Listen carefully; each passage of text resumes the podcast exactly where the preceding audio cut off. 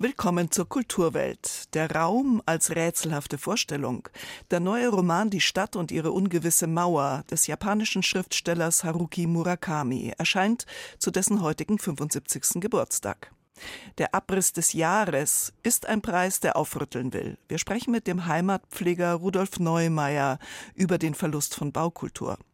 Rückeroberung der Kultur, welche Aufgaben kommen da auf die neue Regierung in Polen zu? Und der Brand macht die Keramik. Das zeigt eine Ausstellung in der Galerie Handwerk in München. Kultur am Morgen auf Bayern 2. Heute mit Barbara Knopf. Der Buchstabensalat sieht irgendwie unbewältigbar aus. Die Aussprache-App sagt aber, das neue Album des nordenglischen Musikers Bill Ryder Jones spreche sich so aus. Yaki da. Offenbar ein englischer Trinkspruch, mit dem man sich wohl eher Melancholisches zuprostet. It's today.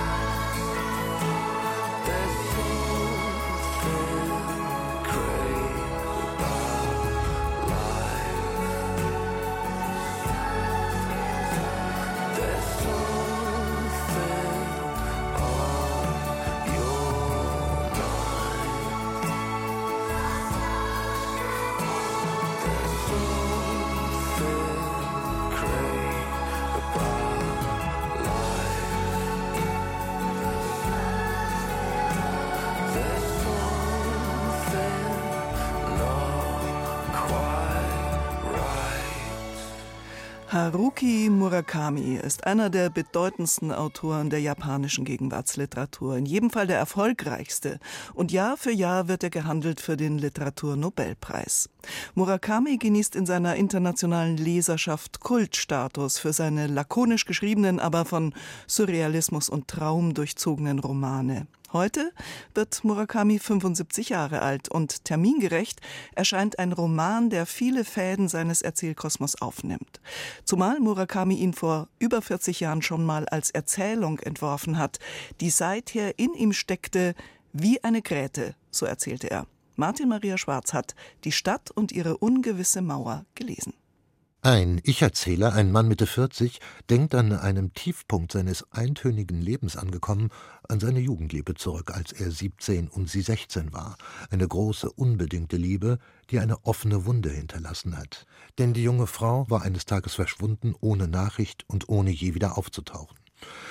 Eine Frau, die verschwindet, das ist fast schon eine klassische Murakami-Konstellation, die vielen seiner Romane zugrunde liegt, freilich mit immer neuen Variationen, denn der Ich-Erzähler in diesem Roman hat eine Spur. Er ruft sich jenen Tag vor Augen, als sie ihm von der Stadt mit der hohen Mauer erzählt. Die Stadt liege an einem schönen Fluss und habe drei steinerne Brücken. Schulter an Schulter sitzen wir im schwindenden Licht des Sommerabends und blicken auf die Stadt. Mein wahres Ich lebt in der Stadt mit der hohen Mauer, sagst du Heißt das, das, was ich jetzt sehe, bist in Wirklichkeit gar nicht du? Nein. Was du siehst, ist nur eine Art Stellvertreterin, ein wandernder Schatten. Die Stadt mit der hohen Mauer, die Frage nach dem wahren Ich und ein Leben als Schatten. Das sind die wiederkehrenden Motive dieses Romans. Sie kreisen um eines der Hauptthemen in Murakamis Erzählkosmos, der Verlorenheit und Einsamkeit des Individuums in modernen Gesellschaften, dem jegliche Geborgenheit verloren gegangen ist. Beim Ich-Erzähler ist sie durch den Verlust dieser Liebe entstanden. Und hier kommt nun die Stadt mit der hohen Mauer ins Spiel, die, auch wenn sie klar als Konstrukt der Geliebten, also als bloß ausgedacht deklariert wird, schleichend eine reale, fast übermächtige Gestalt annimmt. Ausgelöst durch die Sehnsucht nach dieser früheren Liebe gelangt Murakamis Held in diese Stadt, auch wenn sie freilich einen hohen Preis fordert. In dieser Stadt hat niemand einen Schatten. Natürlich ist es nicht leicht, seinen Schatten aufzugeben, es ist stets ein beunruhigender Verlust, sich von jemandem oder etwas zu trennen, mit dem man gewohnheitsmäßig viele Jahre verbracht hat. Mit einem Schatten kannst du nicht hinter die Mauer. Der Schattenverlust, das ist ein bekanntes literarisches Motiv. Nicht zuletzt durch Chamissos Erzählung von Peter Schlemihl lässt sich der Schatten dort als das eigentliche Wesen eines Menschen deuten.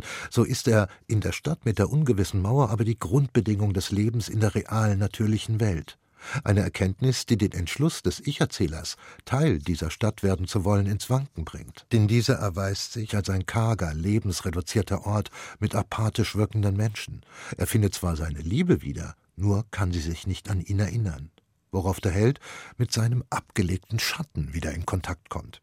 Du solltest dich wieder mit mir zusammentun und in die Welt außerhalb der Mauer zurückkehren. Sieh es doch mal mit meinen Augen. Da drüben ist die wirkliche Welt, in der die Menschen leiden und alt und schwach werden und dahinsiechen und sterben. Nicht gerade lustig, oder? Aber so ist er nun mal, der Lauf der Welt. Und ich, so unbedeutend ich auch sein mag, bin ein Teil davon. Die Zeit lässt sich nicht aufhalten, und was tot ist, bleibt für immer tot. Und uns bleibt nichts anderes übrig, als diesen Zustand zu akzeptieren.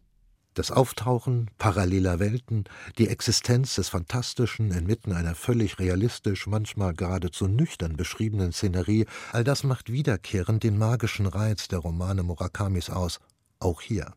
Denn der Ich-Erzähler, oder ist es ein Schatten, taucht plötzlich wieder in dieser Welt auf, wird Bibliotheksleiter in einer einsamen japanischen Bergstadt. Seltsame Begegnungen dort zwischen ihm und dem eigentlich gestorbenen Bibliotheksgründer sowie einem halbwüchsigen autistischen Jungen schaffen aber immer wieder unheimliche Berührungspunkte mit der Stadt mit der hohen Mauer. Es liegt in der inneren Logik dieses spannenden und immer gefangen nehmenden Romans, dass auf sie alles zusteuert. Und es ist eine Güte, dass seine komplexen, verflochtenen, immer wieder geheimnisvoll verlaufenden Handlungslinien letztlich doch wie ein fester Strich auf eine Auflösung zulaufen, die es auch nur dort geben kann. Wie sie zu deuten ist, das bleibt offen. Es sind stets die starken Romane Murakamis gewesen, die der Leserschaft genug Raum für das eigene Denken lassen. Dieser hier gehört dazu. Und auch wenn der Roman eine gewisse Zugkraft nach unten hat und das über 600 Seiten lang, so lässt er sich völlig anstrengungslos lesen dank der genial einfachen Sprache Murakamis. Die Stadt und ihre ungewisse Mauer. Der neue Roman von Haruki Murakami erscheint zu seinem heutigen 75. Geburtstag im Dumont Verlag. Er kostet 34 Euro und wurde aus dem Japanischen übersetzt von Ursula Gräfe. Kulturwelt. Das aktuelle Feuilleton auf Bayern 2. Einmal jährlich ruft der Bayerische Landesverein für Heimatpflege zur Abstimmung auf. Für den Abriss des Jahres. Das klingt paradox, denn zur Abstimmung stehen historische Gebäude in Städten und Dörfern, Bauten, für deren Erhalt gekämpft wird oder wurde und die allen denkmalschützerischen Argumenten zum Trotz bereits abgerissen wurden. Der Abriss des Jahres ist also ein Gebäude, das es nicht mehr gibt, eine posthume Ehre oder ein trauriger Gewinner. Zugeschaltet aus Regensburg ist uns Rudolf Neumeier, Geschäftsführer beim Bayerischen Landesverein für Heimatpflege. Guten Morgen, Herr Neumeier. Guten Morgen, Frau Knopf. Herr Neumeier, in diesem Jahr ging die Ehre des ersten Preises an ein Fachwerkhaus in Rüdensdorf bei Bayreuth. Es war ein knapper Sieg, aber was ist denn das Wertvolle an diesem Haus? Oder man muss eigentlich auch andersrum fragen, was ist das für ein Verlust? Wie wertvoll dieses Haus war, sieht man, wenn man es anschaut. Es war ein Postkartenmotiv par excellence. Es ist paradigmatisch für fränkische Baukultur. Leute sind hingefahren, um dieses Haus zu sehen, extra. Es war mehr als ortsbildprägend, es war regionsprägend, dieses Gebäude. Und es hätte erhalten werden können, wenn sich die Menschen ein bisschen bemüht hätten, wenn sie sich zusammengerauft hätten äh, und wenn die Behörden äh, alle Möglichkeiten genutzt hätten, die das Bayerische Denkmalschutzgesetz bietet. Das sieht ja auch vor, dass man enteignen könnte, wenn man wollte. Es war ein eingetragenes Baudenkmal. Wie kann man es dann trotzdem abreißen? Naja, man kann Baudenkmäler verfallen lassen, wenn die Behörden das zulassen. Die Behörden können Erhaltungsanordnungen geben. Wenn die Eigentümer von Denkmalen nicht tätig werden, dann können Ersatzvornahmen vorgenommen werden und das denen dann in Rechnung gestellt werden. Nur ist es leider eben so, bayernweit, dass sehr selten untere Denkmalschutzbehörden, die für sowas verantwortlich werden, da tätig werden. Und nun ist es abgerissen, aber nun hat es sozusagen danach bei Ihnen jetzt die Ehre bekommen, dass man erkannt hat, was man da eigentlich verloren hat. Ja, Sie sprechen von Ehre, ich spreche von Schmach. Äh, das ist so eine saure Zitrone, die man da bekommt, wenn die Menschen meinen, das sei der bedauernswerteste Abriss des Jahres den Menschen in, in, der Gegend war das vorher schon bewusst. Es, es, gibt einen Verein in Franken, der sich für den Erhalt von solchen Gebäuden einsetzt. Also wir machen auch da zusammen mit unseren Freunden vom Denkmalnetz, das sind lauter Ehrenamtler, ich sage mal gerne, das sind unsere Guerilla, also unsere Guerillatruppe, die, die kämpft an allen Ecken und Enden Bayerns für den Erhalt von solchen Denkmälern. Wir wollen dafür sensibilisieren, dass es wichtig ist, Gebäude, die so ortsbildprägend sind, unbedingt zu erhalten. Und zwar nicht nur aus ästhetischen Gründen, auch aus ökologischen Gründen. 40 Prozent des CO2-Ausstoßes in Deutschland hängen mit dem Bauen zusammen. Das muss man sich mal vorstellen.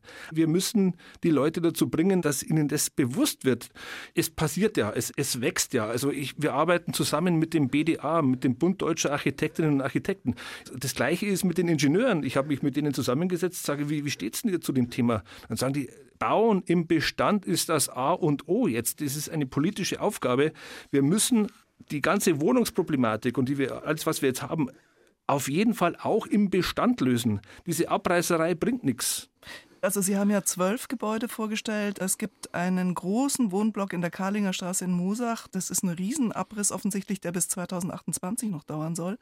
Und statt zu sanieren, wird eben abgerissen. Ist es aber auch vielleicht eine Frage, ob es überhaupt genügend Investoren gibt für das, was Sie jetzt ja eben auch gerade ausgeführt haben? Karlinger Straße in München, muss ich sagen, ähnliche Gebäude gab es in Regensburg, die wurden hergerichtet. Da leben jetzt Menschen drin und leben gut drin. Ich glaube, dass die Investoren jetzt noch die Letzten sind äh, und vielleicht ein paar Politiker, die davon überzeugt werden müssen, dass es sinnvoll ist, wenn man im Bestand weiterbaut möglicherweise muss man da auf der politischen Ebene die entsprechenden Anreize schaffen, aber ich höre, dass auch da schon was passiert, dass Bauordnungen zu Umbauordnungen möglicherweise umgestaltet werden. Das Bewusstsein ist da und es wächst, Gott sei Dank. Es ist ja auch so, dass dieses Jahr wohl noch mehr Menschen mitgemacht haben bei dieser Abstimmung zum Abriss des Jahres als im letzten. Ja, letztes Jahr haben wir es zum ersten Mal gemacht. Wir hatten 400 Leute, die sich beteiligt haben. Dieses Jahr waren es exakt 1400. Das war für uns sehr überraschend und genauso erfreulich. Das zeigt aber auch, dass dass das Thema den Leuten auf den Nägeln brennt. Wir haben äh, viele Kommentare bekommen. Ich habe die jetzt nicht auswendig gelernt, aber mir fällt ein, eine Dame schrieb, die ganze Liste und noch mehr Beispiele sind ein einziger Horror. Da wurde Trauer geäußert, da wurde Entsetzen und, und, und Verzweiflung geäußert. Platz zwei, also es war ja ein ziemlich knappes Ergebnis, gab wohl auch viele äh, Stimmen für eine Heil- und Pflegeanstalt in Erlangen. Also die Heil- und Pflegeanstalt in Erlangen, ein Politikum in dieser Stadt, die Nazis haben da Menschen ermordet in diesem Gebäude. Äh, Hupfla heißt es, das klingt so nett, aber äh, das war das äh, brutalste Grauen, das man sich vorstellen kann. Auch dieses Gebäude oder was noch davon da war, ist leider abgerissen worden, ist nicht mehr da. Man kann an diesem Ort nicht mehr an diese Gräueltaten erinnern. Steht eigentlich ja dafür, dass wenn man solche Gebäude abreißt, auch eine gewisse Geschichtslosigkeit dann einfach eintritt, weil die sind ja dann nicht mehr da. Ja, also viele Gebäude haben große Geschichten zu erzählen, auch wenn sie klein sind. Wenn wir von Denkmalen reden, dann reden wir bitte nicht nur von Herrenchiemsee und von Neuschwanstein und von der Frauenkirche oder vom Regensburger Dom gerade auf dem Dorf, diese Bauernhäuser, diese Wirtshäuser machen so viel Atmosphäre aus. Und diese Atmosphäre kommt auch daher, dass, dass da viel Geschichte stattgefunden hat. Und nebenbei bemerkt, ich war äh, jetzt in einer Veranstaltung von der Jugendbauhütte in Regensburg, da wurde das auch wieder gesagt, das ist ein, ein ganz wichtiger Aspekt. Wir können viel von den Bauherren früherer Zeiten lernen. Die haben sich was dabei gedacht, warum sie dicke Wände gemacht haben. Da war Wärmeschutz, da war Kälteschutz dabei. All das, das bedenken wir heute gar nicht. Das müssen wir jetzt wieder nach und nach lernen, warum die was wie gemacht haben.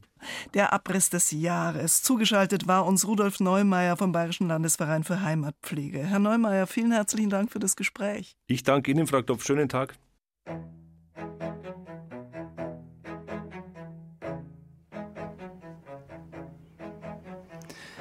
Bill Ryder Jones und sein neues Album Yakida, ein melancholischer Melodiker.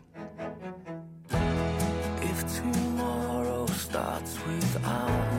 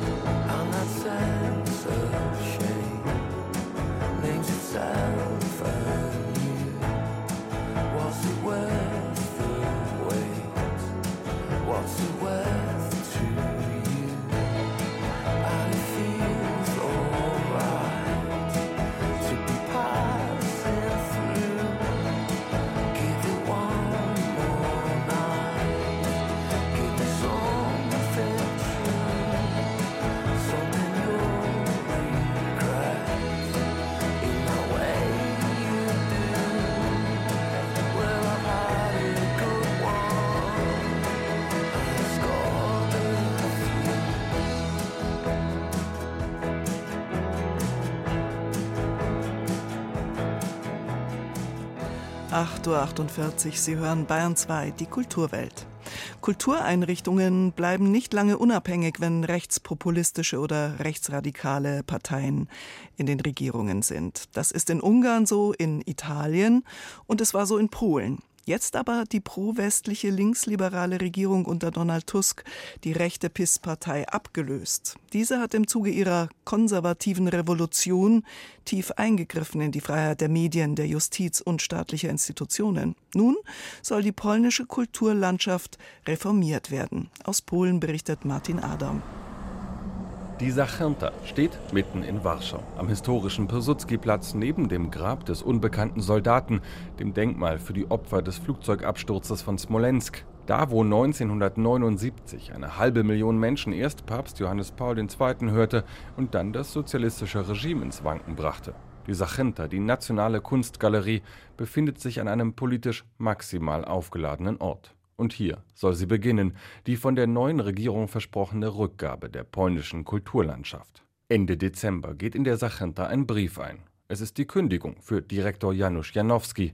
Er ist wütend. Das heißt nichts Gutes für uns Polen. Unsere Zukunft sehe ich in schwarzen Farben. Ich bedauere, dass die Polen so gewählt haben, aber das muss man akzeptieren.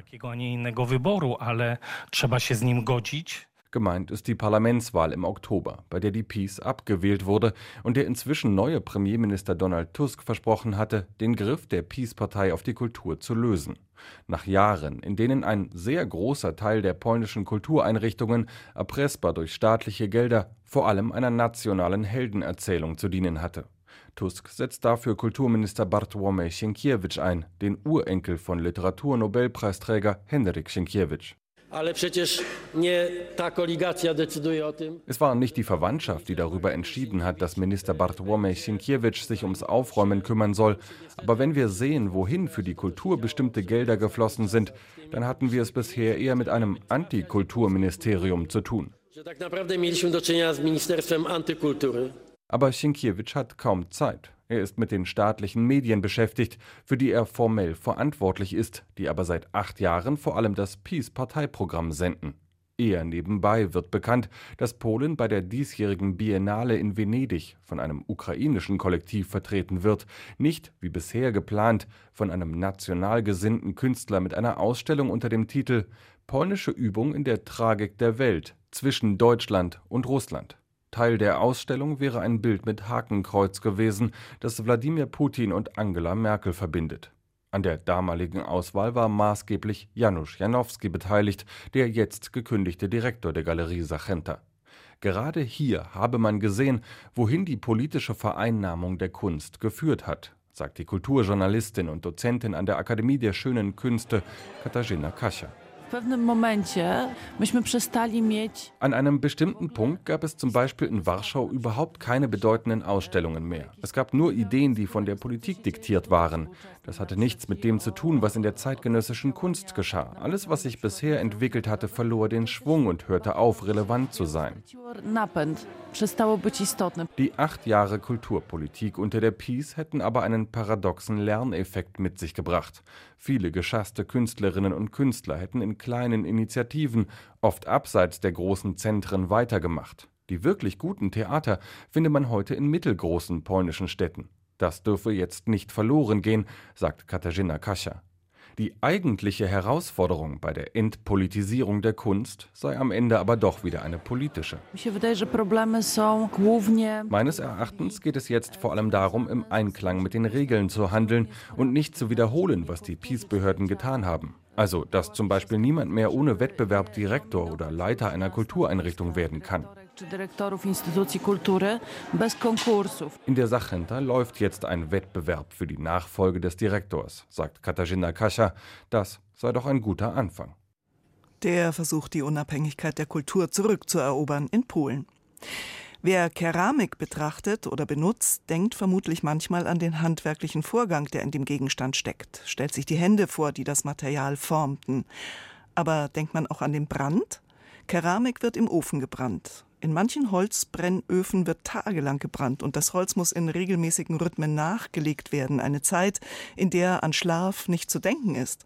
Und bei aller Vorbereitung, der Ofen ist, was die Dunkelkammer früher für Fotografien war, ein Ort der Alchemie, der sich der vollständigen Kontrolle entzieht, ein letztes Quäntchen Magie.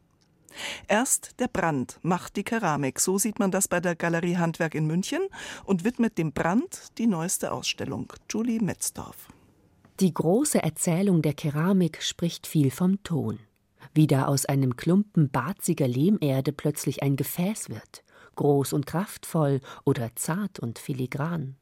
Allein durch die Hand eines Menschen.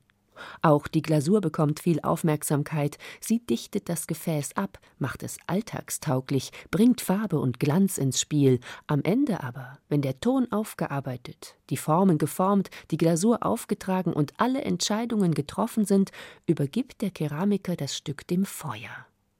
Die Flammen, Asche, Ruß und Luft gestalten noch ein bisschen mit, die Hitze macht den Ton fest.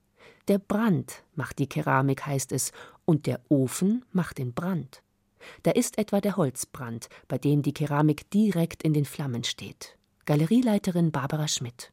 Und je nachdem, welches Holz man verfeuert, entstehen ja auch wieder andere Mineralien und entsprechend werden dann auch die Farben. Es ist total verrückt. Man kann da Farben von Rot, Gelb bis Violett, Braun natürlich erzeugen und es entsteht eine Farbigkeit an diesen Oberflächen, da wird man gar nicht fertig mit hinschauen. Beispielhaft für den Holzbrand sind die großen und kraftvollen Arbeiten von Nikolaus Steindelmüller. Er baut seine Stücke aus grobem Lehm voller Steinchen und Muscheln. Gebrannt werden die Stücke in einem Anagama-Ofen, den er selbst bei Prien am Chiemsee gebaut hat. Ursprünglich kommt die Ofenform aus Japan. Der wird dann die Jahresproduktion oder tun sich ein paar zusammen und stellen ihre gesamte Produktion in diesen Ofen rein. Da kann man manchmal sogar reinlaufen, also der ist sehr, groß. Wird dann an manchen Stellen eben mit Holz befüllt und dann wird dieser Ofen zugemauert und in Brand gesetzt. Das dauert Tage bis dieser Feuersturm dann auch zum Erliegen kommt. Da sind Schichten an Leuten, die da zusammenarbeiten, Tag und Nacht Holz nachschieben. Und manchmal schaut man dann rein und guckt sich dieses Höllenfeuer an, in dem die Asche rumwirbelt. Gleich daneben arbeiten der Französin Gaëlle Virmont. Kugel- und eiförmige Hohlkörper. Glatt geschliffen und gewachst glänzen sie wie Speckstein. Vor dem Brand bindet sie Naturmaterialien um die Gefäße. Farne, Gräser, Blätter, beim Verbrennen werden sie zu Farbe. Wie kosmische Nebel ziehen sich die verschiedenen Nuancen über die Oberfläche. Man muss es einfach ringsherum anschauen, wie das lebt. Es ist ungeheuerlich, was da alles passiert. Wer jetzt alle schon in der Törne-Ausstellung war, der kann hier nochmal nachfeiern. Eine andere Technik ist das Raku-Verfahren. Die schwarzen Arbeiten von Andrea Müller zeigen Risse an der Oberfläche, dort, wo das glühende Gefäß mit Zangen angefasst wurde. Also da glüht der Ofen schon und dann wird dieses Gefäß reingestellt, direkt in die größte Hitze. Und wenn dann die Glasur zum Schmelzen anfängt, holt man es gleich wieder raus. Also es bleibt gar nicht so lange drin. Und wenn das rauskommt aus dem Ofen, wird es direkt in Holzspäne oder Tannennadeln geworfen. Also das fängt dann an zu rauchen und zu schmauchen. Und der Sauerstoff wird natürlich verbrannt an dieser Stelle. Also der Kohlenstoff dringt dann in diesen Scherben ein und dann wird es schwarz. Aber auch Gas- und Elektroöfen haben ihre Vorteile. Hier lodern zwar keine Flammen im Inneren, dafür kann man mit ihnen eine Ästhetik der Klarheit und Perfektion erzielen und bekommt wiederholbare Ergebnisse. Und auch hier kann gemalt werden. Beim sogenannten Kapselbrand werden die zu brennenden Stücke zunächst in Kisten, die Kapseln, gestellt. Die Ausstellung zeigt eine ganze Gruppe von Arbeiten von Dennis Demand klassische Gebrauchskeramik in einfachen Formen, aber mit einer unglaublich lebendigen Oberfläche. Da entsteht so ein kleiner Schwelbrand in dieser Kapsel, die wird am Ende zugemacht. Und in dem Schwelbrand lagern sich diese Minerale dann an diese Oberflächen an. Also wir sehen jetzt hier, was er da mitgebracht hat, Salzkristalle, dann hat er Eierschalen, dann hat er hier Karottenschalen, dann haben wir hier Rinde, wir haben Kaffeesatz, wir haben Stahlwolle, wir haben Orangenschalen. Dann kommt am Ende der Deckel drauf, das wird reingestellt und ist natürlich immer eine Überraschung, was rauskommt. Holzbrand, Raku, Anagama oder Salzbrand, sie alle leben vom Zufall. Doch dank ihrer Erfahrung und ihrem Wissen können die Keramikerinnen und Keramiker diesen Zufall doch ein wenig steuern. Feuer, Holz, Gräser, Salz und Asche und die formenden Hände der Keramiker arbeiten zusammen und machen Keramik zu einem Gemeinschaftsprodukt von Natur und Mensch. Der Brand. Die Ausstellung in der Galerie Handwerk in München ist bis 10. Februar zu sehen. Barbara Knopf sagt Ciao in der Kulturwelt. Ein schönes Wochenende.